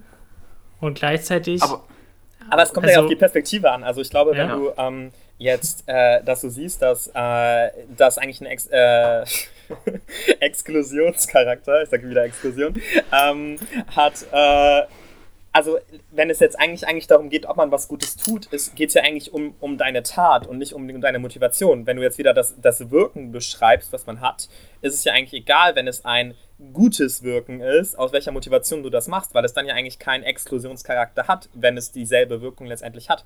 Also ich glaube auch super viele Leute verbinden sich dadurch, was sie tun und können sich dann auch darüber austauschen, warum ja. sie das tun, aber das verbindet ja auch. Ja, und, ja. was ich auf jeden Fall noch sagen muss, habe ich ja vorhin auch schon gesagt, Maxi, jede Form von Gemeinschaft hat Exklusion. Das ist inhärent in dem System vorgegeben. Weil du dich etwas ja. zugehörig fühlst, schließt du etwas anderes aus sei es Sport, Fußballclubs zum Beispiel. Wenn ich sage, ich bin Bayern München-Fan, dann exkludiere ich automatisch 1860 München-Fans. Ich weiß nicht, ob du, ob du, mit der Anekdote was anfangen kannst, aber egal bei was. Oder, ähm, oder was gibt es noch für Beispiele? Ähm, ähm, was, was noch so klassische Gemeinschaftsbeispiele? Mir fällt gerade nichts ein, ich bin gerade doof. Ja, musst ähm, du aber auch gar nicht, weil ich weiß genau, was du meinst. Und da, unterschiedliche ja, Studentenorganisationen und so. Ja, zum Beispiel. Da, stimme ich, da stimme ich dir auch vollkommen zu. Ja. Ähm, es wird aber dem Punkt gefährlich, wo du eben eine, eine Gemeinschaft hast, die sich auf so, oder eine Ideologie hast, die sich auf so Wahrheitsansprüchen zusammenfügt, quasi. Also das ist was anderes, wie wenn ich jetzt mich einem Fußballverein zugehörig führe, weil dann habe ich nicht äh, automatisch irgendwie dieses Existenzielle unbedingt in mir drin. Kann auch sein. Äh, es gibt auch viele Fußballer, die so ein bisschen so sind, aber muss nicht unbedingt bisschen. sein. Ja. ähm, was definierst du als was ich, Nein, nein, warte, lass mich mal kurz ausreden, weil sonst verliere ich meinen mein, mein, mein wunderschönen Faden, den ich gerade hatte. Ähm, ich glaube nämlich, dass es doch eine Möglichkeit gibt, wo wir uns wirklich alle inkludieren können, nämlich wenn wir uns mehr auf den Menschen fokussieren. Weil es gibt eine Sache, die uns von allem anderen uns bekannten Leben momentan äh, unterscheidet. Und das ist dieses ausgeprägte Bewusstsein, was wir haben. Das hat momentan niemand anders, den wir irgendwie kennen. Kein Tier, kein anderes Lebewesen. Und das ist was, was uns alle verbindet. Und daraus entspringt meiner Meinung nach auch eine Verantwortung, das gut zu nutzen und gemeinsam sich äh, Dinge zu überlegen, wie man zusammenleben möchte. Und sich eben mehr als Menschheit zu definieren, weil es eben dieses eine Merkmal gibt, dass wir als Einzige einen Verstand haben, der so ausgeprägt ist, wie nichts anderes, ja. was wir kennen. Und daraus kann man sich schon auch ein Wertesystem bauen, was dann keinen anderen Menschen exkludiert. Ja, aber ist schon ein schöner Gedanke, aber ein schon, schon sehr ideeller, eine ideelle Vorstellung, dass, ähm, dass Menschen aufhören, ähm, Menschen äh, bei grundlegenden Sachen zu exkludieren, die nicht in ihre Gemeinschaft reinpassen das, das, das fängt ja auch schon an bei regionaler Zugehörigkeit. Zum Beispiel, dass ich halt sehr stolz darauf bin, dass ich Schwarzwälder bin und Schwarzwaldhammer geil finde und alles, was da dran hängt, mega cool finde. Damit schließe ich mich automatisch der Gemeinschaft an und explodiere die anderen Leute daraus, die nicht daherkommen. So, genau. Und das hat nicht mal was Böses. Äh, und es muss, und genau der Unterschied ist, es muss ja nichts Böses haben. Also ich glaube, wir sind uns alle einig, dass Religion sehr böse Seiten haben kann. Ähm, aber der Idealzustand von Religion, da wo ich auch hin will und wahrscheinlich auch Johnny sehr gerne hinwollen würde, ähm, ich glaube, der hat einfach nicht wirklich viele negative Seiten. Klar, die können immer noch ausgenutzt werden, ähm, aber wenn man über den Idealzustand hindenkt, den du ja auch anstrebst, auf andere Weise in der Gesellschaft, dann kann da Kirche, Religion oder, ähm, eine, schon eine gute Rolle spielen. Und du hast aber bei der, bei deiner Stadtzugehörigkeit keinen äh, existenziellen Wahrheitsanspruch, wie eine Religion. Das führt nicht dazu, dass irgendwie es ungläubige Menschen gibt, die in die Hölle landen. Ja. Aber es ist vielleicht auch wieder die Frage, was du als, ähm, weil du vorhin gefährlich meintest, Maxi. Ähm, also was ist es jetzt gefährlich, dass man sich denkt, okay, ich glaube an das Richtige oder ähm, und er glaubt an das Falsche? Oder ist es gefährlich, wenn man ähm, Handlung dementsprechend spüren lässt? Also wenn man jetzt die ungläubige Person mit Gewalt dazu bringen will, an das Richtige zu glauben oder so. Und ich glaube, so dieses Gefährliche, wenn man es jetzt zum Beispiel auf Gewalt oder so unterbricht, gibt es ja auch zum Beispiel bei Fußballvereinen, dass es dann auch Ultras gibt, die sich äh, irgendwo in der Innenstadt treffen und sich prügeln. So. Und ähm, ich glaube, dieser, also dieses Gefährliche dadurch, diese Explosion, ich liebe das Wort, ähm, zu äh, erleben, äh, ist, äh, ist, ist auf jeden Fall nicht nur bei, bei Religionen so. Und ich glaube, also ich, ich kann auch verstehen, dass äh, also diesen Wunsch hat, dieses sich als, als Menschheit zu fühlen, was ich glaube ich auch so, so voll teile. Ähm, ich glaube aber auch, dass es ein, ein, auch so eine Art und Weise ein Glaube daran ist, dass das möglich ist. Und ich glaube, es würden ja auch auf der ähm, Welt super viele Menschen in ihrem ideellen Bild, was sie haben, obwohl sie auch wahrscheinlich ein erweitert, also so ein bewusstes Bewusstsein haben, dem super widersprechen, dass das möglich ist. Das ist natürlich ein Glaube. Dieser Glaube basiert aber auf was, was wir wissen. Nämlich darauf, du weißt, dass wir. Das möglich? Nein, ich weiß, dass wir alle äh, ein aus, ausgeprägtes Bewusstsein haben. Aber, äh, aber alles darüber hinaus ist doch dann Annahmen von deiner Seite, wie in der Religion genau, auch. Genau, genau. Oder wie eine, genau. Religion auch, genau. Genau, aber die Religion basiert nicht auf was, was wir wissen, sondern auf was, was wir glauben. Doch, wir wissen schon viel. Wir wissen, dass, wir wissen, dass Jesus von Nazareth wirklich gelebt hat, zum Beispiel, dass es wirklich so ein Mensch gab. Das, das ist eigentlich ziemlich sicher bewiesen, was dann halt Weißt du, was ich meine? Der Rest, auch, auch Religion basiert irgendwo auf Fakten. Irgendwann wurden die Bücher auch mal geschrieben. Ähm, irgendwann gab es da jemand, der hat sich damit auseinandergesetzt. Das ist ja auch, klar, sind andere Fakten. Ähm, ja, aber es basiert ja nicht darauf, sondern es basiert darauf, dass du einen Glauben an einen Gott hast. Aber Maxi, du weißt zum Beispiel wissenschaftlich auch, dass wir evolutionär so geprägt sind, dass wir Menschen in äh, unterschiedlichen Schubladen einordnen oder auch Menschen so einordnen, ist er jetzt mein Freund oder mein Feind. Und ich, in dem Bild, so wie ja. ich es jetzt bei dir verstanden habe, ähm, wie, wie du es anstrebst, könnte man jetzt in der Argumentation wissenschaftlich sagen, dass das so äh, wie die Menschen heutzutage sind, gar nicht möglich ist, weil wir einfach von unserem äh, Bewusstsein auch darauf gepolt sind, Leute in unterschiedlichen Blickrichtungen oder in unterschiedlichen Schubladen zu sehen und es dadurch so dieses Gesamtgefühl als eine Menschheit gar nicht so sehr möglich ist, weil man Leute halt in ja, Freund oder Feind äh, einsortieren will. Das ist ja auch völlig in Ordnung. Das ist ja auch äh, nicht das, was ich möchte. Das ist wie keine, also das möchte ich schon, aber ich denke, dass es nicht möglich ist, dass es keine Gewalt mehr gibt oder keine, keine Ahnung, keine Streitereien oder Konflikte mehr.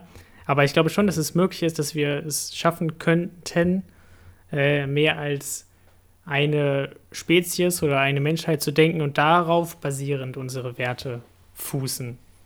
Dass wir eben sagen, dadurch, dass wir diese Macht haben, einfach das momentan, wenn, morgens, wenn morgen Aliens auf der Erde landen, ist das alles wieder ganz anders. Aber momentan äh, einfach das Wesen sind mit dem höchsten Bewusstsein und dadurch auch eine Verantwortung haben, weil wir eben auch so eine große Wirkung haben, äh, eben andere Menschen, andere Lebenswesen, Lebenswesen äh, verletzen zu können und schaden zu können, dass wir es eben nicht tun und daraus diese Verantwortung. Das ist wie was Superman sagt: aus großer Macht äh, springt große Verantwortung.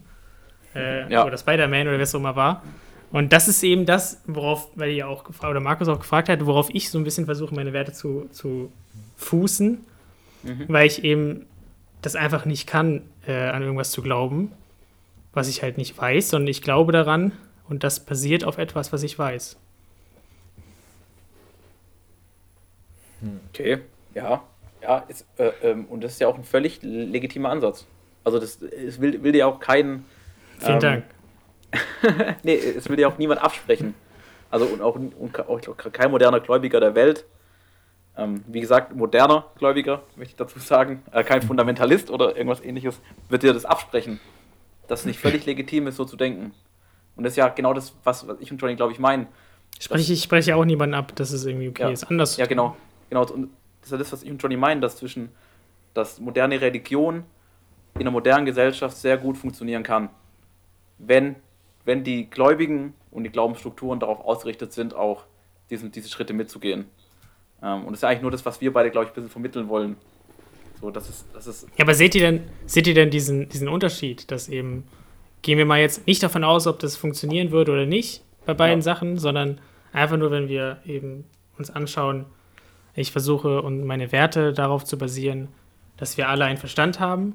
Und ich basiere meine Werte darauf, dass es ein göttliches Wesen gibt, was äh, das irgendwie vorsagt. Ja. Das ist ja schon ein Unterschied.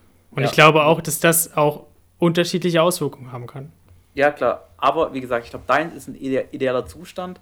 Das, ähm, das andere ähm, ist was, was man gesellschaftlich beobachten kann. Ich fände es zum Beispiel spannender, einen Vergleich zu ziehen zwischen, ähm, ähm, zwischen hier Religion auf der anderen Seite, auf der anderen Seite andere ide ähm, ideologische Gedankenweisen, zum Beispiel Kommunismus, Kapitalismus, solche Sachen. Ich finde, der Vergleich finde ich naheliegender, weil da, weil da sind genauso was, genauso Exklusion, da geht es genauso um Gruppen, geht es um unterschiedliche Ansichten, die aber alle irgendwo legitim sind. So ein Kommunismus in Reimform, wie ihn Marx beschrieben hat, ist auch nichts Schlechtes. So, weißt du, was ich meine? Ist halt also ich finde, den Vergleich kannst du nicht ziehen, den du ziehen willst. Für deins ist, wie gesagt, ideale Vorstellung oder ideale Vorstellung. Das andere ist halt das, was schon wirklich schon existiert. Und, und da Fehler zu suchen und Fehler zu finden. Ähm, das ist, aber das ist doch, also was meinst du mit existiert? Also natürlich, momentan gibt es viele Religionen und viele Ideologien. Ja. Aber das heißt doch nicht, dass das, was Gegebenes ist, also was irgendwie, das ist auch nur menschengemacht. Ja, natürlich. Das Einzige, was gegeben ist, ja, ja, das Einzige, was gegeben ja. ist, ist das, dass wir da sind und dass wir einen Verstand haben, uns diese Welt zu erklären. Das ist gegeben. Ja, genau. Aber, genau. Und ich glaube, der Gedanke, dass sich Menschen auf Grundlage dessen als Gemeinschaft fühlen, ist ideell. Und der wird nie eintreten. Oder vermutlich nie eintreten, meiner Meinung nach. Ich denke, viel von unserem Verstand ähm, oder was wir als Verstand definieren, ist ja auch menschengemacht. Also zum Beispiel, wenn wir jetzt über wissenschaftliche Prozesse reden, keine Ahnung, Mathematik zum Beispiel, ist das ja auch eine Prozesse, die menschengemacht sind. So. Und ich glaube, ich glaube auch, dass es ein bisschen ähm, schwierig ist zu, zu vergleichen mit dem, also ich, also ich glaube, dass es, es ist ein super, äh, ich verstehe super den Wunsch danach, dass wir uns ja, durch, den, ähm, ja. durch den Wert definieren, dass wir alle ein Bewusstsein sind und alle gleich sind. Und ich glaube auch so diesen, dieses tolerante Weltbild habe ich, hab ich auf jeden Fall auch und wo ich mir, glaube ich, auch in, äh, in, in meinem Wunsch so als Politikwissenschaftler voll verstehen kann, dass wir da, glaube ich, als Welt eher so nach einem, einem streben sollen. Ich glaube aber, dass das nicht, ähm, nicht obwohl ich will eigentlich nie aber sagen, weil es immer das davor negiert, was gar nicht mein, äh, meine Absicht gerade ist. Ähm, ich denke, dass Religion trotzdem dort eine Rolle spielen kann, wenn man sie halt von dem politischen, ähm, politischen ausschließt, weil das Politische ja so ein bisschen die Gesellschaft formt und die Religion, wenn sie darüber hinaus existiert, ja, ja. eine persönliche Geschichte ist. Und ja, das ist so ein bisschen ja. mein Wunschideal, genau. der, der find da ich, ist. Finde ich, find ich voll okay. wichtig. So. Genau, genau. Also das, das finde ich auch ein gutes Fazit, da würde ich mich zu 100% anschließen.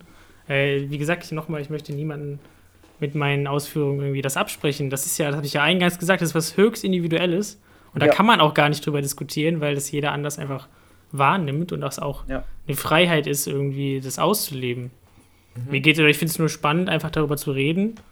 Und äh, finde, oder finde es, oder finde es nicht ideell, also nicht unmöglich, sich das vorzustellen, dass Menschen in der Lage sind, ihre Werte nicht auf eine Ideologie zu basieren, weil du kannst das schon auch irgendwo vergleichen, Ideologie und Religion, das hat auch nochmal Unterschiede, aber du kannst es auch vergleichen, dass es da immer darum geht, dass das von etwas Höheres sozusagen aufgesetzt ist, diese Werte. Und das ist was anderes, wenn ich das halt auf, äh, von mir heraus, von mir selber herauskommt, als wenn das irgendwie raufgesetzt ist von etwas Höherem. Das ist halt schon was anderes. Aber ich will es nicht noch mal, auch nicht unbedingt nochmal jetzt aufmachen, den Topf. Ich finde das ein gutes, ein gutes Fazit von dir. Äh, aber ja, ihr könnt gerne auch noch was dazu sagen. Also, ja, ich, ja äh, ich glaube, im, Grund, im Grundansatz haben wir auch alle die gleiche Meinung. So, Religion soll keine politische Macht haben. Ähm, jeder soll glauben an was er will. Und ich glaube, die Reibereien entstehen ja nur an diesen Zwischenstellschrauben, so wie es dann genau geformt ist. Und deshalb sind wir auch so unterschiedlicher Ansicht. Aber ich glaube, grundsätzlich gilt für jeden modernen Gläubigen oder auch Atheisten, ähm, dass die Grundperspektive die gleiche ist. So, was, Reli äh, äh, was Religion betrifft und was individueller ja. Glaube betrifft. Und ich, ich finde, glaube, das, auch, ich ja, finde das ist auch ein viel, viel wichtiger oder viel, viel wichtigerer Punkt, wo Religion sein sollte, nämlich aus diesem individuellen und spirituellen Sachen und nicht eben da, um die Welt zu erklären oder um irgendwie uns zu sagen, wie die Welt funktioniert oder wie wir leben sollen, sondern einfach auf dieses höchst individuelle, spirituelle, irgendwie mich ausleben, mich ausprobieren, äh, irgendwie eine, eine, höhere Bewusstseinsebene erlangen, sowas. Und das finde ich super spannend.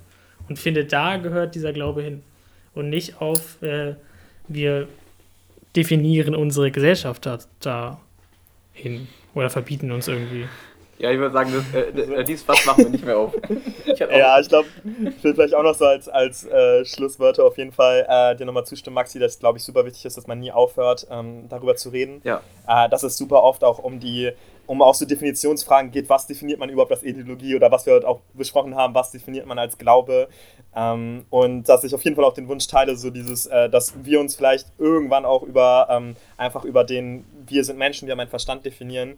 Ich glaube halt, solange wir noch kein einheitliches, weltliches ähm, Wertesystem äh, wirklich Komple Kompetenz haben, kann Religion aber auch helfen, gute Werte zu vermitteln.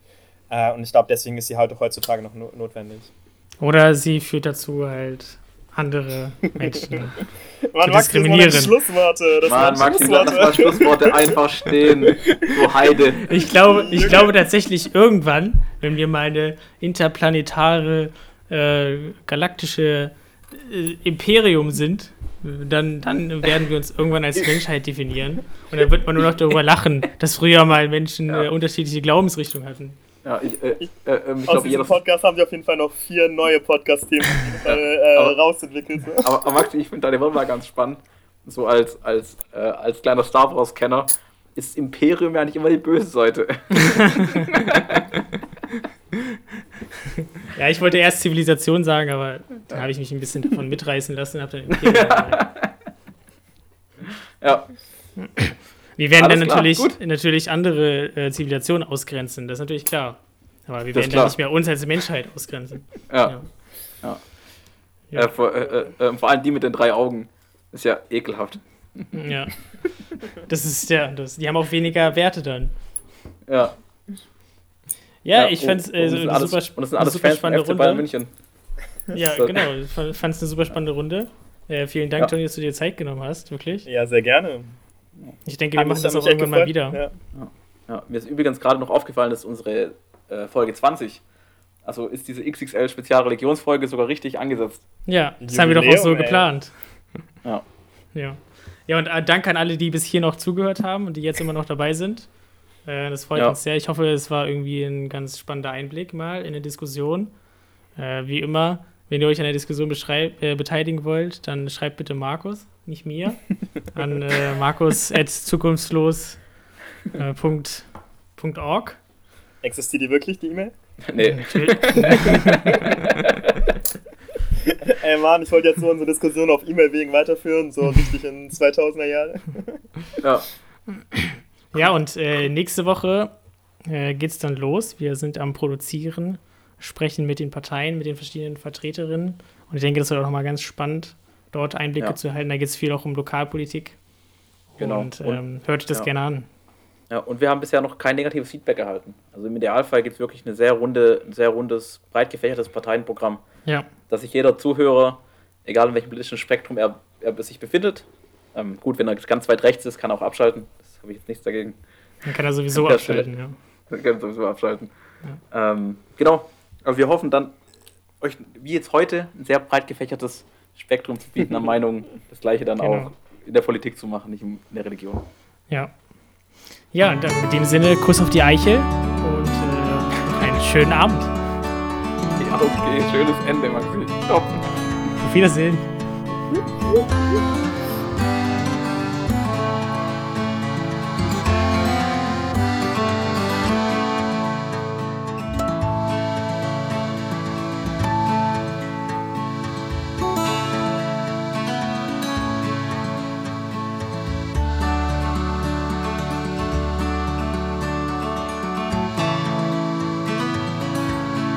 Das war Zukunftslos, der Podcast mit Zukunft. Jede Woche neu und überall dort, wo es Podcasts gibt.